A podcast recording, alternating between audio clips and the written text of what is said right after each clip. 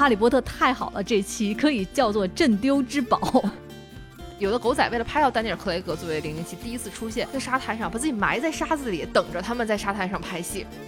文丽就问我是说，你现在能够体会到就是我们神秘博士粉丝看到博士换人的时候的那种心情了吧？为什么他还活着呢？鹰眼就说了，他们不拿我当超级英雄，他们没杀我。这个汤姆汉克斯在好莱坞有一个绰号非常有意思，叫“美国甜心”。就这个世界上最有魅力的男人，都是始终执着于一种角色。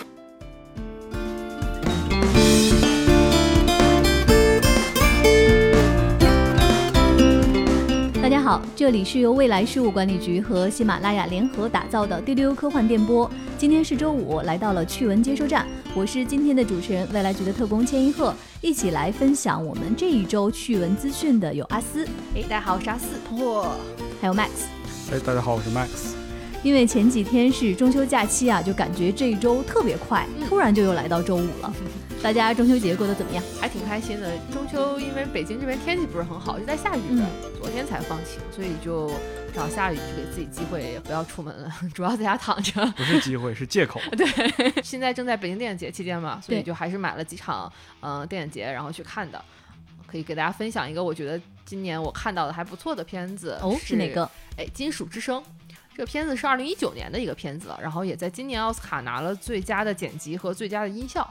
它讲的是一个重金属鼓手突然间失聪了，他就如何去呃挣扎自己要去接受他失聪的这个现实，以及如何找到自己的内心的平静的这样的一个故事。然后因为这次北京电影节，它所有的影院和他安排的这个影厅都是非常好的，像杜比厅啊、IMAX 巨幕厅这种，所以我是在杜比厅里看到的这场电影就能。感受到一个非常非常好的音响效果，就真的是奥斯卡级别的音响效果。它里面有一个很好的细节，是它模拟这个失聪的人，然后植入了这个人工的耳蜗器之后，第一次听到声音的时候是什么样的。我以为啊，就是你第一次。借助这种人工的效果，帮助你听到声音的时候，你听到的可能是和就正常是差不多的，但其实不，你听到的所有声音都是高频的，就是像那个呃勺子在摩擦那个金属面那个声音，对，就是你虽然能听清楚人在讲什么话，但是它就像被调高了好多个音调，然后是那种金属的声音一样。所以，所以它叫金属之声。对对，然后另外这个人也是一个玩重金属音乐的一个人，所以他是在讲这个男主角用了很大的力气来想去恢复自己的听力。当他真的戴上了这个器具之后，他又发现其实他再也回回不去了。而真正能让他接受这件事情的是，他要从心里想明白，是要接受自己已经不再是过去的那个自己的这个事实。所以这是一个还挺不错的片子。他在今年奥斯卡也拿了六项提名，最后获了音效和剪辑。我觉得有机会还是可以去看一看。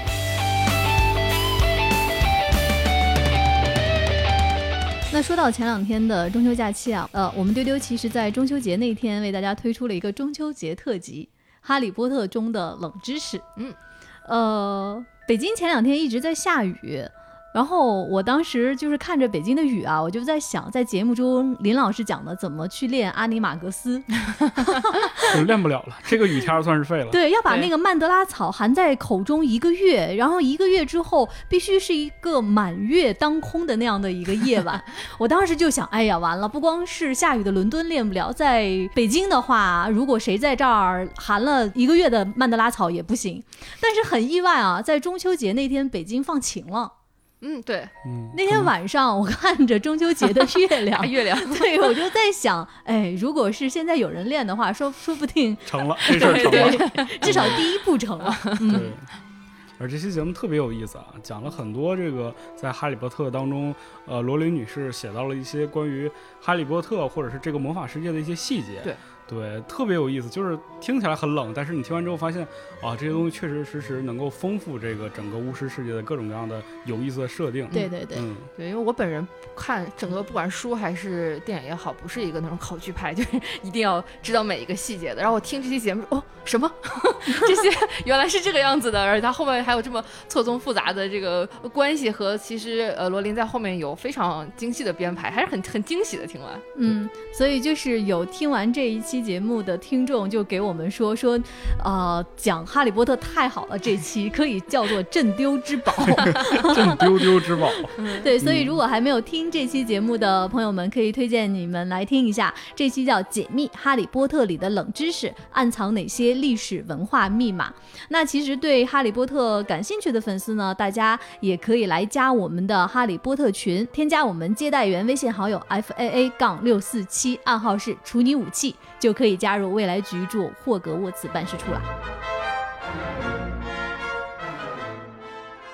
那接下来看看最近发生的哪些新鲜有趣的资讯。我们这一期的关键词有零零七、汤姆汉克斯，还有八十天环游地球。刚才说到中秋假期，其实我还有一个特别特别深的一个记忆，就是中秋的第一天，那天早上。睡醒之后，打开手机，突然有两个消息一下子从手机屏幕上弹出来，其中一个就是《沙丘》定档了，《沙丘》定档了，定档在哪天定档？终于定档，十月二十二号。对，所以大家其实知道，我们有一个《沙丘》的粉丝群，嗯，那这个群自从建立起来之后啊，就一直在改名，就在那天的早上，《沙丘》群终于改成了《沙丘》，今天定档了。那除了《沙丘》定档，在同一时间，那天早上还有一个影片定档了，就是最新一部《零零七 No Time to Die》无暇赴死。终于有时间去死了，终于有时间上映了。今天早上听钱老师在群里大喊，这个文字都是带语音的，《零零七》定档了。对我当时就想的是，哎呀，留给我的时间不多了。嗯，呃，《零零七》是定档在了十月二十九号，对，十月二十九号会在中国大陆上映。嗯。其实，在前段时间，有一部跟丹尼尔·克雷格相关的纪录片在流媒体平台上上线了，成为詹姆斯·邦德。阿斯看了吗？看了看了，这个呃纪录片其实挺短的，四十多分钟，对，主要就是讲呃丹尼尔·克雷格他成为零零七的这个历程，嗯，从一开始。呃，如何被选上成为零零七？那个时候一开始对他其实是非常非常不看好的，对，因为他的这个形象相对来讲还是更呃粗壮了一些，和以前那种老派绅士布鲁斯南和香克拉利那种感觉，所以大家对他是非常非常不看好。然后到他其实如何一步一步从。呃，皇家赌场，然后再到天幕杀机，到现在建立起他是一个很很好的这个零零七的形象。而且这个纪录片很有意思，也是丹尼尔·克雷格自己的讲述。对，他就说，其实，在演零零七之前啊，他从来没有演过那些。很传统意义上的优雅的绅士的角色，他说我也不知道这些人应该怎么说话，应该怎么举止，我也从来没有演过，也不知道我能接这样的一个角色。然后当他经过试镜之后，制片人给他打电话，他说是一个晚上，就告诉他说你获得了詹姆斯邦德的这个角色，问他做的第一件事情是什么，他说我就下楼去买了一瓶伏特加酒，因为大家知道零零七最喜欢喝的就是伏特加马提尼。他说：“我给自己瞎调了一杯，我想先试试练练酒量吧。”他说：“然后我就宿醉三天。”然后我印象里，这个纪录片里讲了一个特别有意思的细节，就是因为那个时候，呃，其实，在片场是很受到呃保护的，就是片场是。如果不邀请媒体来，是不应该有媒体呃过来看，不然的话就会泄露很多电影的片段嘛。有的狗仔为了拍到丹尼尔·克雷格作为零零七第一次出现，对对对，他把自己埋在沙子里，在沙滩上把自己埋在沙子里，等着他们在沙滩上拍戏。我的天，太用功了。但因此他可能拍到了就是《皇家赌场》这一部当中可能最经典的一个画面，就是零零七出水。对，因为这个狗仔不是埋在沙子里嘛，他就恰好看碰看到了这个。我以为踩着他了呢。然后这一幕当时被狗仔拍下来之后，第二天就上了所有的媒体的这个头版头条。大家一看，哇，哎，可以啊，丹尼尔·克雷格。都所有的零零七粉丝在说真香，哎，真香。哎，我想问你们，就是因为我一直觉得零零七是一个特别特别老的一个 IP 和题材了，它到二零二二年就已经这个电影已经六十年了。六十年对，二零一二年天幕杀机的时候是邦德五十年，当时有很多的纪念的仪式，所以我想问你们，你们会对零零七这个系列现在还会有很高的兴趣吗？哦，我是本身是一直对于这种动作或者谍战片是有很强的兴趣的，嗯，因为我小时候就特别憧憬这种生活，我就觉得很惊险刺激。然后零零七它本身它有一种独特的魅力，就是说它其实它会展现出那种就是。人和人之间那种就是特别微妙的感情关系，它不像那种纯动作打斗，它会有那种眼神啊，或者是那种心理斗争的那种桥段在。就我觉得它这个部分是很好看的，对，而且也不枯燥。对，如果你纯是打斗的，就像很多现在美式那种动作片就无聊了。对，所以零零七还是有自己独特的那种质感的。我也很喜欢这个 IP，是因为就像千老师说的，就零零七这个电影已经有六十年了。但是其实零零七这个角色，他不是说他从二十岁拍到他八十岁，不是的。他 每一个当他换一个演员去演绎零零七的时候，他其实会开启一个新的篇章，重新去讲他的故事。对对。像丹尼尔·克雷格，他呃《皇家赌场》是他的第一个前传，是真正零零七故事的开始。然后其实到这部《无暇赴死》，可能是他已经不想再去做这些特工的生活，然后可能再被卷入到某场危机当中去完成。这是一个很完整的一个旅程。然后每一任的演员都会给这个角色赋予一些新的。风格和色彩，我是觉得这是非常有趣的。嗯。这个前段时间啊，文丽就问我是说，你现在能够体会到，就是我们神秘博士粉丝看到博士换人的时候的那种心情了吧？我说我突然就懂了。丹尼尔·克雷格不演了，以后会有新的演员来扮演詹姆斯·邦德，但是整个的故事肯定会重启了，然后呈现的呃零零七的气质也会和他不一样了。嗯，对，我觉得这是一个老 IP，它走到现在的一个很重要的一部分，就是它要不断的去更新。自己的这个设定和人物，就让新的时代和新的年轻人能够接受的。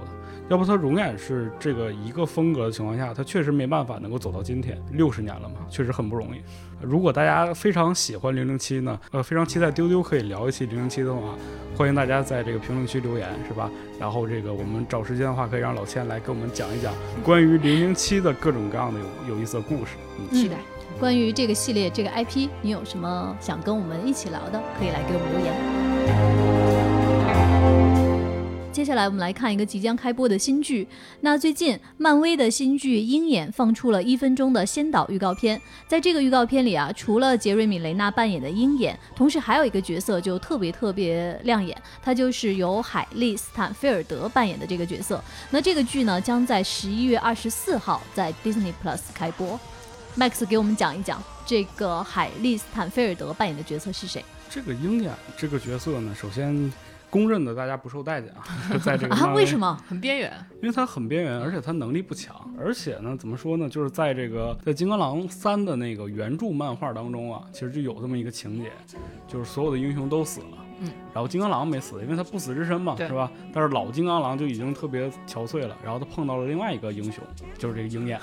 啊，为什么他还活着呢？鹰眼就说了，他们不拿我当超级英雄，他们没杀我。之前网上爆出可能是他的那个女儿去接替他，成为新的一代鹰眼。但是这一次能够看到这个预告片当中，他的女儿被他送走了。啊，他遇到了一个新的人，然后这个人其实就是在漫画当中的一个，就是关于鹰眼二代的一个设定。啊，这个人叫凯特·比肖普，本身在漫画当中其实不是鹰眼来选拔的，这个鹰眼是美队来提拔的。嗯，就是鹰眼当时死了，然后美队选了一个这个这个小女孩，也是射箭特别厉害，就是说那你就继承鹰眼的这个名号吧。然后我们看预告片中这个二代鹰眼啊，他其实，呃，会发现他比较年轻，就他既不是鹰眼的这个直系的女儿，但他很有可能就是。是在未来的这个少年复仇者联盟当中会起到非常重要的一个角色啊，因为在漫画当中呢，这个鹰眼啊，二代鹰眼她是一个富家女，就很有钱。少年复仇者联盟的整个一系列的这个维护正义的活动啊，都是她出钱的。哦，她成为那个超能力，哎，对，就她有点像钢铁侠那个角色。你们能看到这次预告片当中是有那种。合家欢的感觉，对对对，对它是在那个圣诞节上映，所以说我觉得它可能会是一个那种类似于喜剧片的感觉，是的，然后同时也有一些那种能看到一种成龙的影子在里边，就是那种打斗戏特别的 搞笑。说完了漫威的新剧《鹰眼》，我们来看两个被我们的编辑标注为“爷童回”的 这个新作。迪士尼的经典儿童冒险片《领航员》要翻拍了，它的导演是布莱斯·达拉斯·霍华德。那在一九八六年的这个原版电影啊，它讲述的是十二岁的一个小男孩叫 David，他意外被外星飞船选为地球领航员，并且穿越到了八年后，他跟这艘太空船建立了友谊，并且开始了一连串的冒险故事。那在新版的这个电影中呢，主角会改成一位小女孩，她将在 Disney Plus 首映。呃，刚才我说到的这个电影的导演布莱斯·达拉斯·霍华德，他其实也是科幻迷的老朋友了。他的代表作有《终结者2018》《侏罗纪世界》《暮光之城》《黑镜》等等。那最近呢，他所指导的大家非常熟悉的剧就是《曼达洛人》了。这个《领航员》这部剧，呃，据说当年是在中国上映过，是吗？呃呃，在中国播出过，是在正大剧场。什么？可能说到这四个字，大家就是你们俩是头上冒出好多问号。对，这个是在很早的时候，上世纪八十年代末九十年代初，在中央电视台有一档节目叫《正大综艺》。嗯，那这个综艺节目它在每周日下午播出。它在节目之后呢，会有一个板块叫正大剧场，它就会播出当时的海外引进的一些电视剧或者电影。嗯。所以说，其实那个时候，像我这个年纪的人，那个时候我们看外片的很多启蒙，就是通过正大剧场看到的。那蔡老师以前看过这部吗？《领航员》这部我没有看过，但是正大剧场确实播出了很多幻想类的作品，其中有一个啊叫《侠胆雄狮》。哎，这是个啥片子？就是你听起来名字会觉得有点奇怪哈，而且当时你会不知道幕后班底啊或者怎样。其实过了很多很多年之后，当我看到他的编剧的名字的时候，就吓了一跳。他的编剧就是乔治·马丁啊？什么？哦，对他，乔治·马丁的确在早年他写《我之前当过一段时间编剧。编剧对，马丁就是《侠胆雄狮》的编剧之一。然后另外呢，说到。爷童回系列，这个你们肯定知道了啊，八十天环游地球。哎，最近由大卫田纳特，也就是大家喜欢的大提提，他主演的八十天环游地球的这个剧集放出了首支预告片。我们知道，八十天环游地球呢是。法国作家儒勒·凡尔纳他的一个非常非常著名的长篇小说。那这个小说呢，它的一个最开始的一个情节就是有一位英国绅士福格先生，他和他的朋友打了一个赌，他要在八十天内环游地球一周。嗯嗯，这个小说我非常非常喜欢，这个是我我的启蒙啊，这个 是呃算是走上科幻这条道路，应该就是凡尔纳的很多小说，包括《海底两万里》啊、《神秘岛》这些，都给我留下非常深刻的印象。因为现在大家说啊，虽然当下这个情况环游世界也比较困难，但但是其实，利用现在的一些交通技术，你去哪里旅行还不是一个很困难的事情。但是你想想，在小说发生的那个年代，他真的是动用所有的力量，然后就是因为了一个赌。当然，这个小说当中的主角最后完成这个赌注，不仅环游了地球，还赢回了一个老婆，是一个非常呃快乐、奇妙的、充满着各种奇思妙想的一个小说。但是你们知道吗？这个世界上真的有一个基金会啊，就是在做这个事情，就是你可以向他提交。我要在八十天之内环游这个地球的一个计划。如果你环游成功了，他就会把钱付给你。哇，就他会支持存在吗？对，是真的，就他会支持你来环游地球。就是他们当时就是因为凡尔纳的这个这个著著作啊，所以说很多人都会去做这个挑战。哦，有有真的就是实现了很多很多人都实现了。哇，这个很酷哎。嗯。然后说到大提提这一版的最新的剧，其实《八十天环游地球》这个小说被改编成很多版本的影视作品。对，你们有印象的是哪一版？成龙那一版。对，二零零四年的时候，迪士尼推出过一版，对，是成龙在里面有很重要的出演。然后还有可能印象比较深是皮尔斯布鲁斯南那一版本。是的，因为其实这个八十天环游地球的这个主角，他是一位英国绅士，嗯，所以其实很符合布鲁斯南给大家的这个形象，嗯，所以当这一版大提提这一版的预告片出来之后呢，我就看到有评论说啊，说原来的那一位沉默寡言的绅士福格先生，然后这一次是不是因为大提提变得就是变成了话痨？预告片里的确感觉到他是那种很呃很挑剔的性格，然后会会讲很多，看到什么都不太满意，然后都要讲一讲，就很交金。对对对对，就有点像那个好兆头里头那个角色。对对对对，有一点，嗯，挺有意思的，很期待。我们来看一个新的电影，这个电影呢，它叫《实战中的指针》，呃，它最近发布了先导预告片。这个电影呢，讲的是一对夫妇通过时间旅行来维系婚姻的故事。它的主创班底很强大，导演和编剧是《为奴十二年》的编剧约翰·雷德利。那他的演员中呢，包括大家非常熟悉的奥兰多·布鲁姆，还有弗雷达·平托以及小莱斯利·奥多姆。这部影片将在十月十五号在美国上映。它改编的原作呢，是一本短篇小说《实战中的指针》，收录在我们未来局的科幻选集《时间不存在》里。这本小说很推荐大家去看一看，是一个非常我我觉得它的原著文本是很有趣的一个文本，因为它乍一看就是一个。一个男人想挽回自己的婚姻的一个故事，然后里面有大量的关于他跟他老婆之前是怎么相遇的，然后他们两个的一些日常生活的一些描写。但他加入了一个有趣的科幻设定，就是在呃故事发生的这个年代，呃人是可以通过买票和你去注册登记，可以进行时间旅行的。你可以去远古，你也可以去未来，去什么时间都可以。然后他因为跟他老婆后来因为一些呃事情分开了，所以他一直很想回到能够修复他们这个错误的时间点，然后再去。修补他们这个关系，那在这个故事当中是不断的在跳跃时间，不断的在跳跃，然后每一次跳跃他都会丧失一些东西，就是说做这个时间旅行是有代价的。那我觉得这个小说它其实就是包裹在一个看上去很平淡的爱情故事，但是它用时间这层，其实在有在跟我们讲说，呃，当你把一种感情放在时间的维度上去考虑的话，它到底会变成什么？对你来说意义是什么？但我看了这个预告片儿吧。我就有一种，因为近年来，借用时间这个梗来讲爱情故事的电影还是挺多的，像。时空恋旅人也好啊，什么本杰明巴顿骑士也好，就是经常讲着讲着就讲小了。包括我们前一段看的那个追忆迷局，哎，我刚才就想说，特别像追忆迷局。对，讲着讲着格局就小了。我我虽然觉得这个原著非常好看，推荐大家到我们这个时间不存在我们这本选集当中去看啊，实战中的指针。但电影我就保留一点期待吧。而且预告片里也没有出现你说那些什么回到远古之类的。对对。还是小了。我就是觉得吧，哎呀，你都能回到过去时间旅行，然后改变过去或者修复一些未来的走向，就为了一段感情关系，嗯，小了。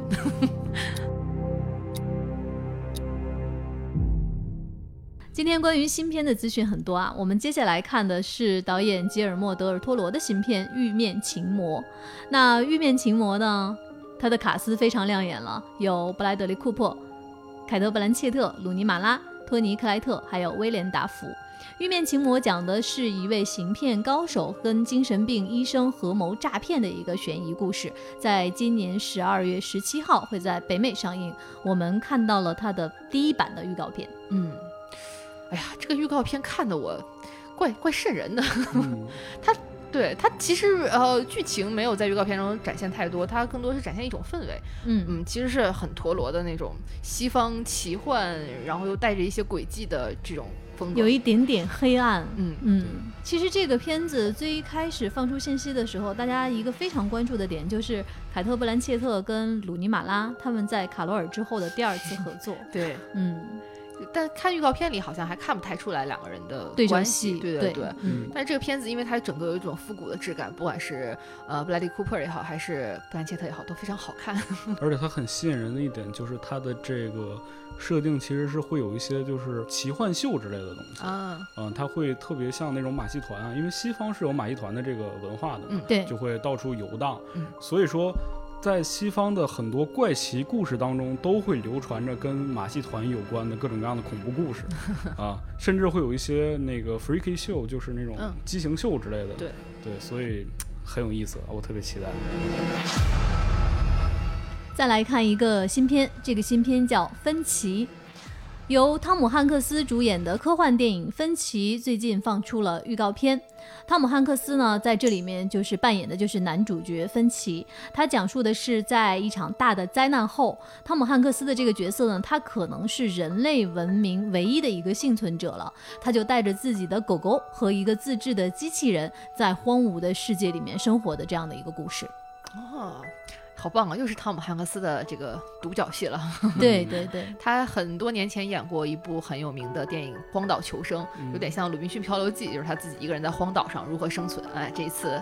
老哥们儿又自己 一个人在没有了人类的世界当中，这个努力努力生活。这一次我们看到，呃，他不只是自己有了一条很可爱的小狗，还有一个自制的机器人。我在预告片当中看这个机器人形象很好玩，他还教这机器人走路，栽栽愣愣的。对 对对。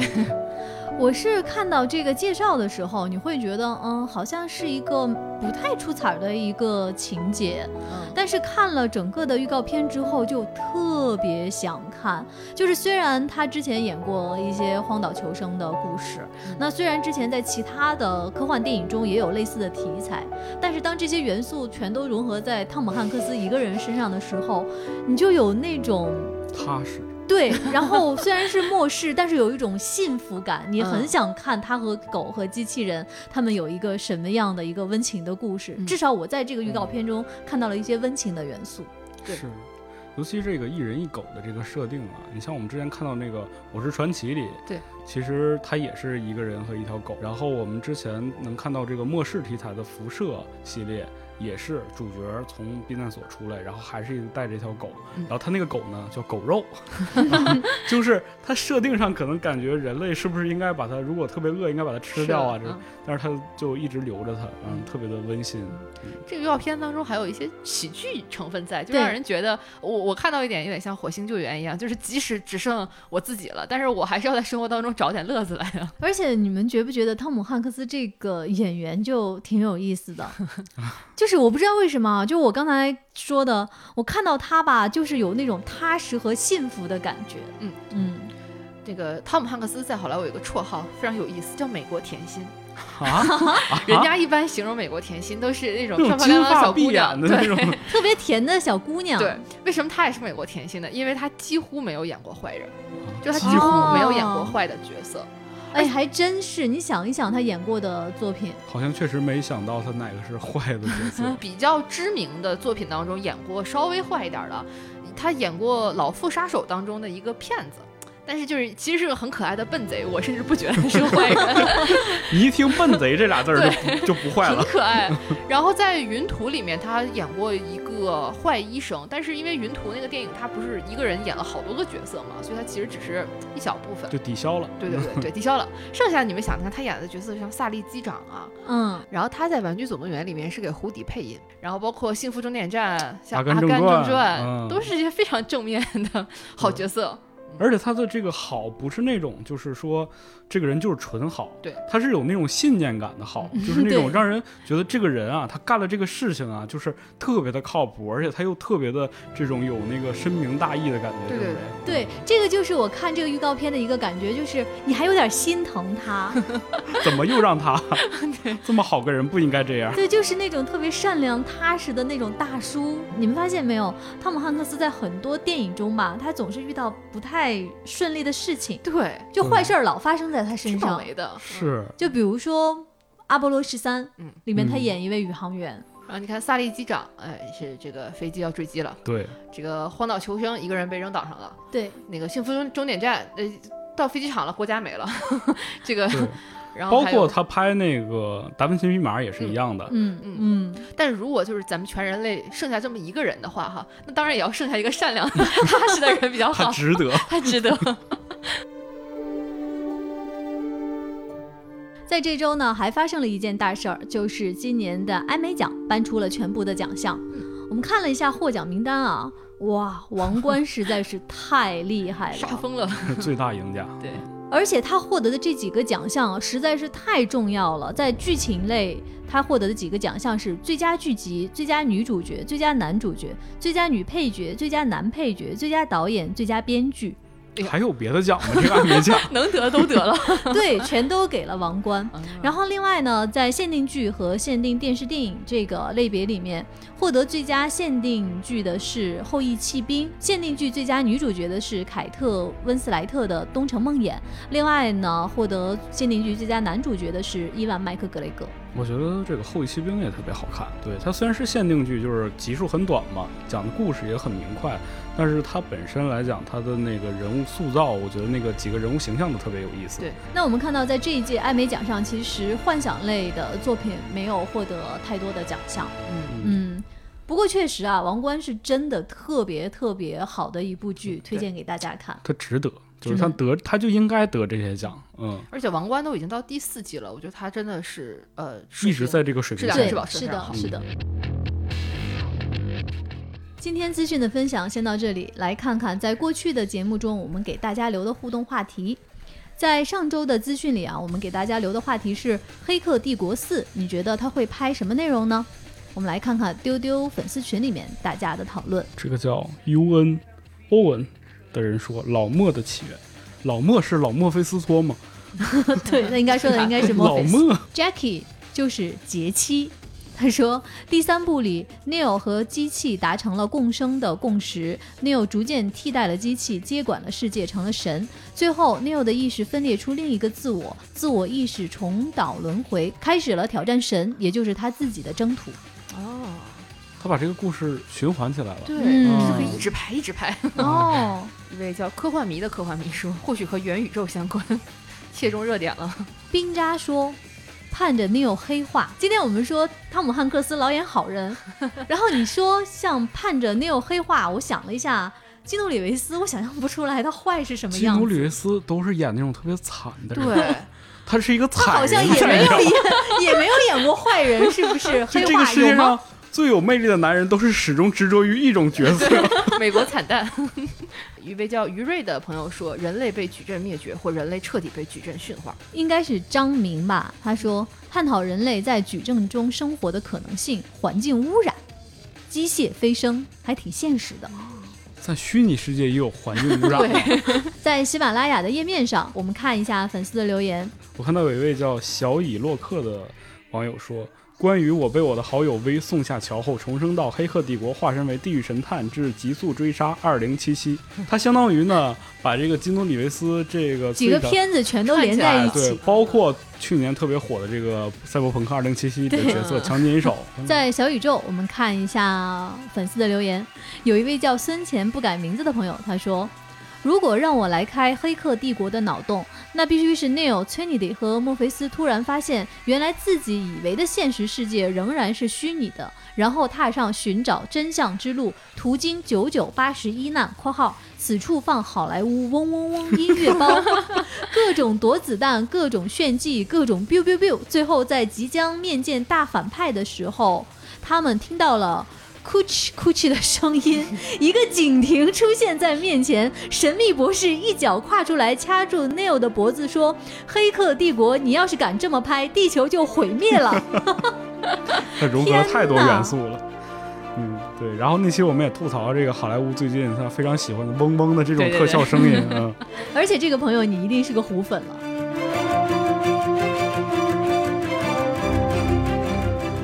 来看《哈利波特》这期，我们给大家的互动话题，这个话题是你认为《哈利波特》中最冷的没用知识是什么？Bill 说，魔法部有麻瓜物品管理司，和霍格沃茨湖里有巨鱿鱼。鱿鱼，鱿鱼，鱿鱼。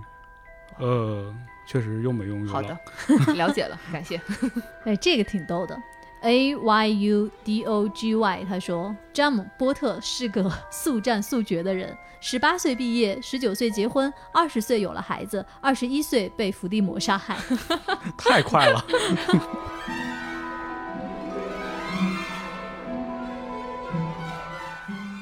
我们今天的分享就先到这里。那在今天节目的最后，给大家留一个互动的话题，这个话题是。如果给你一个爷童回的机会，你希望你童年的哪一部作品被翻拍重新搬上银幕呢？欢迎加我们接待员的微信 f a a 杠六四七，进丢丢的粉丝群，一起参与接龙讨论。也欢迎大家订阅我们的丢丢，在喜马拉雅的页面下方给我们评论。我们今天的节目就到这里，我们下期再见，拜拜，拜拜，拜拜。